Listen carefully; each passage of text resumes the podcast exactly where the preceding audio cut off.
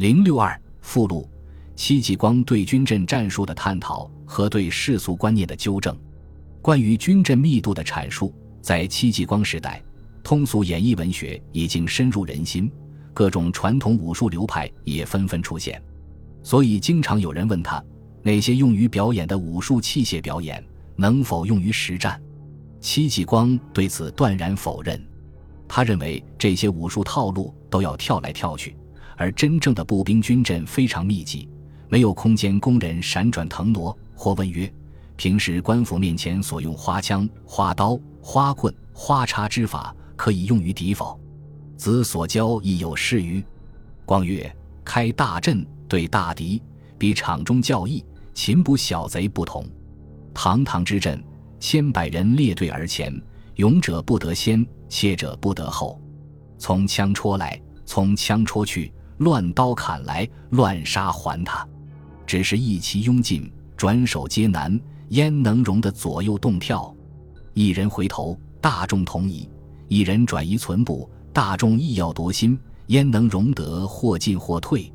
军阵中转手皆难，可见队列非常密集。戚继光还说过，民间流传的长枪技艺，习惯怀转走跳。当时军队在单兵操练时，也有挥舞长枪的情景。但这都不适用于拥挤的真正战阵，因为密集队列中没有左右挥舞的空间。他甚至指出一些细节：浙江民间枪法习惯抓握枪杆的中部中分其半，如果实战中如此，则后半截枪杆很容易顶撞到身边和身后的战友，从而无法准确刺中敌人。又如长枪，近见浙江之习，皆学处周郎弦法，中分其半。官军所传之法亦有回转，但大敌交锋与平日场上相对比不同。千百之人簇拥而去，从如麻蓬，岂能五丈于长枪怀转走跳？若此，则一二丈仅可不一人而已，不知有此阵否？至于中分其半，则有后尾垂带，亦为左右挨挤，手中岂能出入？遂乃遇敌而败。当然。战阵也是由单个士兵组成的，个别技艺高超、战斗经验丰富的士兵，其杀伤敌军的概率要比普通战友高得多。对于这种情况，似乎应该给予相对较大的空间，方便其发挥技艺。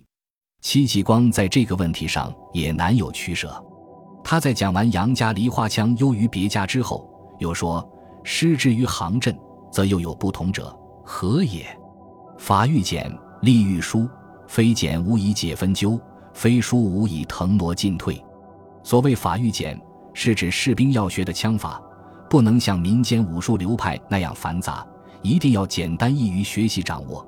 利与疏则是民间武术的特征，但战阵中难以提供足够的空间。这种个人技艺和全军总体水平的差异，也是冷兵器时代所有统帅都曾面临过的两难取舍。